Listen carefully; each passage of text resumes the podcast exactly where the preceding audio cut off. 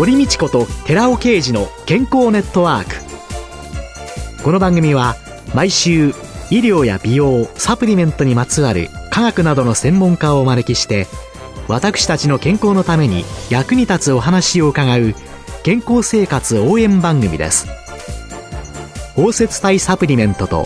MGO マヌカハニーで健康な毎日をお届けするコサナの提供でお送りします。こんにちは。堀道子です寺尾啓二です今月は4週にわたり、小佐野社長で神戸大学医学部客員教授の寺尾啓二さんと私とのコンビでお送りします。シクロデキストリン研究の第一人者である寺尾さんの最新の研究成果について、肌と心と体の健康増進に役立つ、包摂トコトリエノールを中心にお送りいたします。寺尾さんのトコトリエノールって言いますとね、はいはいいろいろあるビタミン、はい、ビタミンの中にはビタミン B とか C とか、はい、水溶性のビタミンと脂溶性油に溶けるビタミンがある。はい、そんな中で、まあ、あの、抗酸化作用とか、アンチエイジングのビタミンという形で有名なビタミン E。そのビタミン E がトコフェロールというのと、はい、実はトコトリエノール。そうですね。なんかみんなの一食単にね、みんなビタミン E と言っちゃってるんですけれども。はいね、実際にはビタミン E というのはトコフェロールとトコトリエノールから成り立ってて、さらにそのトコフェロールにもトコトリエノールにも、さらに4種類に分かれて8種類の混合したものがビタミン E と呼ばれるものなんですね。4種類ずつあると、はい、トコフェロールとトコトリエノールが、はい、それを合わせて8種類あるのがビタミン E。はい、で、その中でトコトリエノールがこの10年注目されてきているんですね。寺尾さんがこのトコトリエノールというのを研究していこうと思われたきっかけになったものは何だったんですか、うん、この、なんか不思議なんですけども、ええ、トコトリエノール側から私のところに来たような感じがするんですよね。え、私はビタミンといえば、いろんな先生方がいろいろ研究されて、いろんな論文も出ているようなところ、はい、そこに私が入っていくのはどうかっていうところもありますし、注目する物質としては取り上げてなかったんですよね。ところが、なぜかトコトリエノール側から 私のところに来た。そのきっかけになったのが、はい、あの、国立健康栄養研究所で矢野先生っていう先生がいらっしゃるんですけども、はい、その先生が2007年ですかね、声をかけていただいたんですけども、はい、厚生労働科学研究費補助金っていうので、政策創薬総合研究プロジェクト。薬を作るという、ね、何か薬の新しい材料であったりとか、はいはい、いろんなものを研究しようという、そうです、そうです。そういうプロジェクトの加わった。この矢野先生は、普段から食しているものの中から、そんな効果のあるものがないかっていうところで、トコトリエノールを取り上げまして、私どもに声がかかったんですけども、その声のかかった理由って言いますのが、はい、私どもでコエンザイム9点という物質がありますけども、はい、あれの吸収性を改善するっていうことで、コエンザイム9点っていうのはサプリメントで摂取してますけども、なかなか体の中に入れることのできない。生体利用能っていうのは非常に低いものだって言って知られてますけども、そこにガンマシクロデキストリンっていうものを使うと、吸収性が高まるっていう研究を私どもでやってまして、これ2004年、2005年の研究なんですけども、この研究を矢野先生が見てて、これをトコトリエノールに応用したいと。私どもで知ってたのはコエンザイム9点が体の中に入れるようにガンマシクデキストリンでできるということだけだったんですけども、えー、矢野先生に目をつけていただいたのは、はい、そこからトコトリエノールも同じような使用性物質で同じようなことが起こるんじゃないかと。で、矢野先生の研究そのものは、トコトリエノールを使って、中皮腫という病気がありますけども、はい、これを予防できる、あるいは治療できるっていうのが分かってたんですね。効率よく体の中に入れることができれば、中皮腫の予防に利用できるんじゃないかって矢野先生は考えられたんですね。中皮腫と言いますのは、アスベストをですね、過去に吸った経験があると。そんな人たちは、将来的には中皮腫になる可能性がある。それを予防するために、トコトリエノールは有効だっていうことを、矢野先生は気づいてられたんですね。実際には、その吸収性を高める研究や、中皮腫の予防効果に対する研究やという、はいはいまあ、いろんな方が関わってらっしゃる。はい。参加メンバーとしては、東北大、大阪大学、北海道大学、名古屋学芸大学、大学がずらーっと並んで、ええで一緒に私どももシクロデキストリンを研究側から加わった大きなプロジェクトだったんですね。その研究の中で、ええ。寺尾さんのグループは、はい。シクロデキストリンを使って、はい。そのトコトリエノールを吸収性を高めるために包摂するっていう初期段階のところの検討を私どもがやりまして、はい。で、その包摂体なるものができたところで、それをじゃあ生体内にどのくらい入るんだと、肝臓にどのくらい移行するんだとか、血中にどのくらい移行するんだとか、そういうような吸収性評価を名古屋学芸大学の先生とかがやっていただいて、その先にいろんな大学で実際に抗がん作用はどこまでアップするんだとかっていうようなことが検討されていったということです。包摂体というのは、聞いてくださってる方もよくね、はいご存知の方もいらっしゃると思いますけれども、輪っかのシクロデキストリン、はい。その穴が開いたようなバケツの中にトコトリエノールを入れ込んで、はい。それによって吸収がうんと高まるということがそうで、吸収率はどのくらい上がるものですか、えー、そうですね。5倍から10倍ぐらいは上がることが分かっています。あ普通に食べただけのよりもですね時と、飲んだだけの時と比べて、包摂体はい5倍から10倍になる。はい。これはもうかなりのものですよね。そうですね。で、その結果、実際に抗がん作用であるとか、抗酸化作用であるとか、そういった作用も大きく見られるっていうようなところまで、このプロジェクトでは解明されていったんですけれども、毎回そのプロジェクトを組んでる間は、ええ。年に数度会って話し合いをするというような形で、このプロジェクト自体は成功したんですけれども、その結果、じゃあ私どもがこのトコトリエノールのガンマシコデキストリン包摂体を世の中に出していって、はい。一緒にこの創薬として物質を特定して商品化するとか、そういうようなことはその時には一切なかったんですね。トコトリエノール側からやってきたって最初に言いましたけども、はいこれにはこの一つだけのことではなくて、もう一つ私どもでは共同研究開発プロジェクトがありまして、ええそこでもトコトリエノールに最終的に行きまして、トコトリエノールの研究をすることになったところがあるんですね。それが大阪市立大学なんですけども、その大学院生活科学研究科っていうところがありまして、はい。そこに食健康科学講座の西川教授とちょうど2007年同じ時期に出会ってるんですけども、西川先生との出会いがさらにトコトリエノールとの私のつながりを深めてくれる結果になったんですよ。と言いますのは、第7回高加齢医学会っていうのが2007年に行われまして、はい。全く同じなんですけども、コエンザイム9点の吸収性が高まるっていうような研究してましたから、そこで西川先生、それに非常に興味を持ってくれて、共同研究したいと。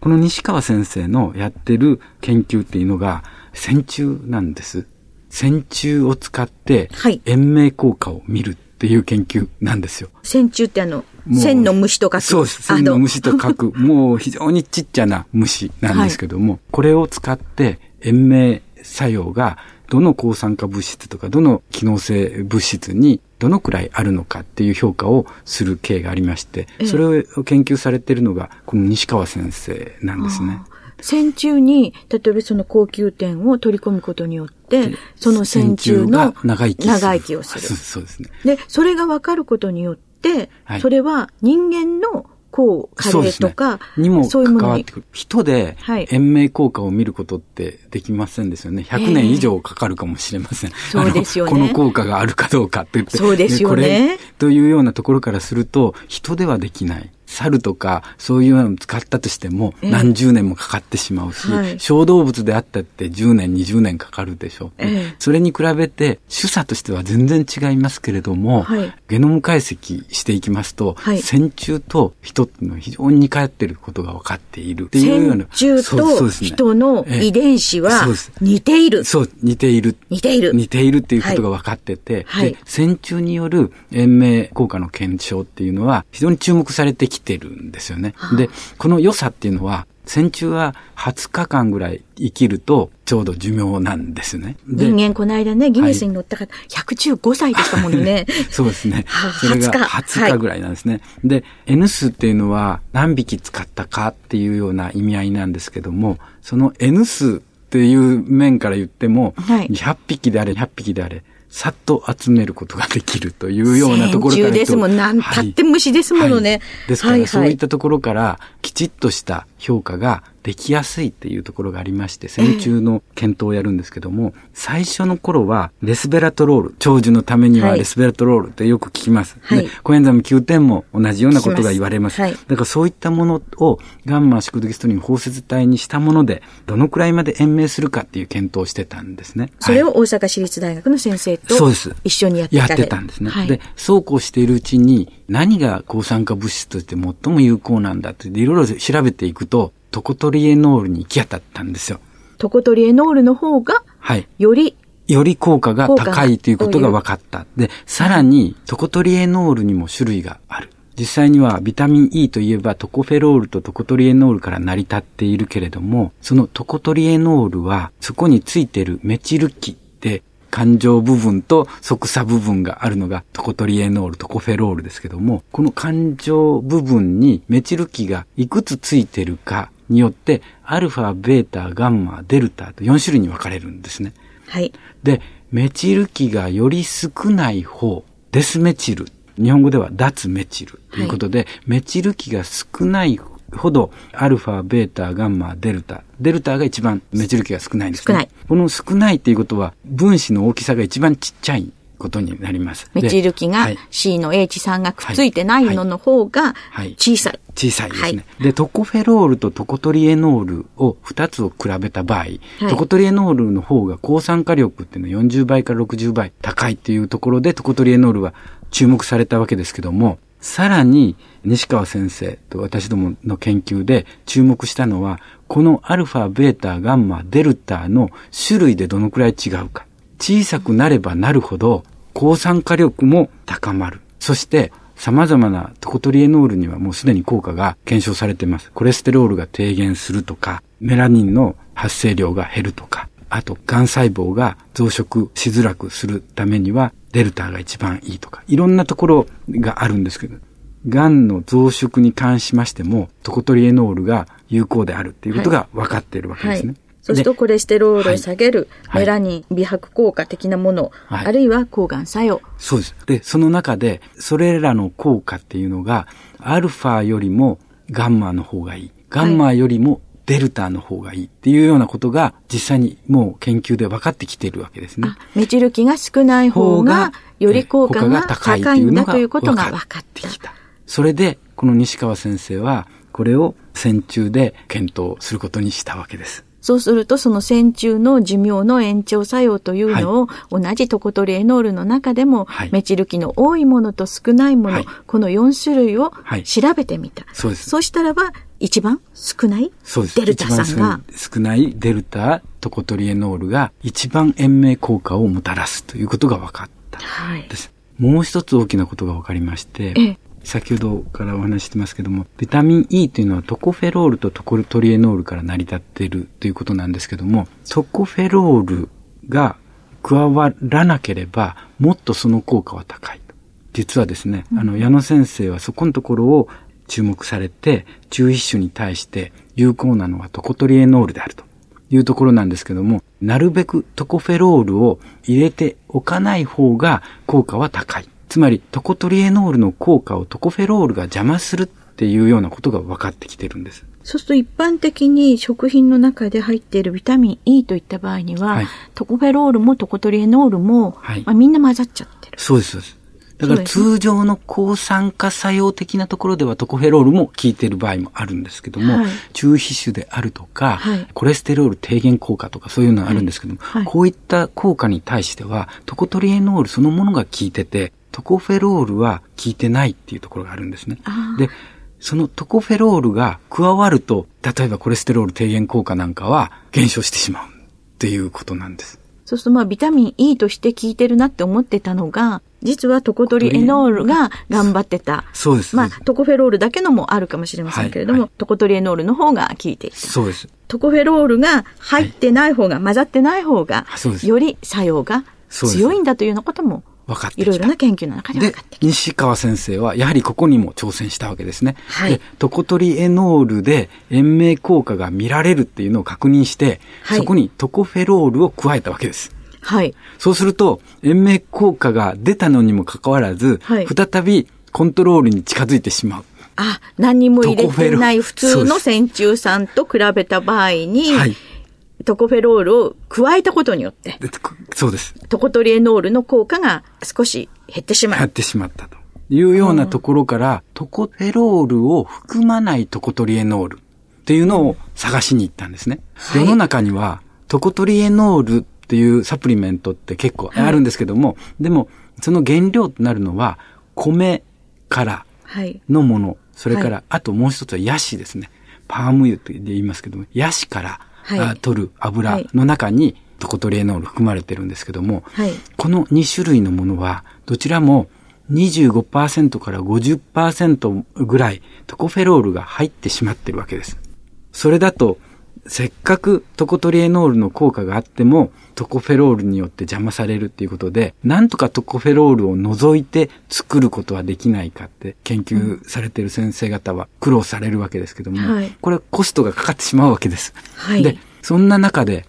見つかったのが、アナトーっていう赤色色素があるんですけども、赤色色素を取るためのアナトーっていう果実があるんです。果実ですか？はいはい。ここの中に含まれている99%以上トコトリエノールなんです。トコフェロールが混ざっていない。はい米ぬかだとかヤシだとかは、はいビタミン E 取っても、はいその中にトコフェロールとトコトリエノールが入ってるけれども、アナトウという果実、はい。そこの中にはトコトリエノールだ。はい。実際にはそれ、デルタトコトリエノールが90%。10%がガンマトコトリエノールです。デルタというのは一番一番多いのが効果高い90%入っているということなんですけども、残念なことに、それだけ効果が高いっていうのは、それだけ不安定なということですよね。ですから、不安定な物質ですから、摂取して体の中に届けるまでに壊れてしまう可能性があるわけですね。抗酸化作用がとっても強いっていうことは、はい自分がすぐ酸化しちゃうから、そうそういうことですすぐダメになっちゃいますよっていう。そうです。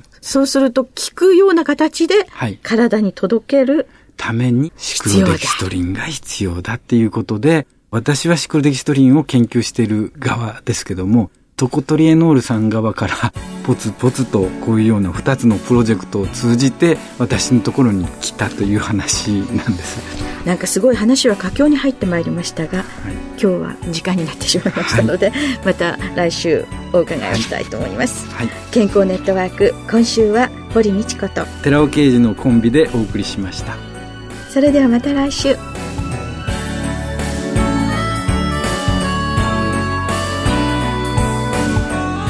ここでコサナから番組お聞きの皆様へプレゼントのお知らせです。環状オリゴ糖で包み込むことによって安定性と吸収性を高めた高級点を配合したサプリとサンゴカルシウムやコラーゲンペプチドを配合したチュアブルタイプのサプリを合わせたコサナのナノサポートシクロカプセル化高級点ナノサポートコラカルを番組お聞きの10名様にプレゼントします。プレゼントをご希望の方は番組サイトの応募フォームからお申し込みください。当選者は2月4日の放送終了後に番組サイト上で発表します。コサナのナノサポートシクロカプセル化高級点ナノサポートクラカルプレゼントのお知らせでした。堀道子と寺尾啓二の健康ネットワーク。この番組は包摂体サプリメントと MGO マヌカハニーで健康な毎日をお届けするコサナの提供でお送りしました。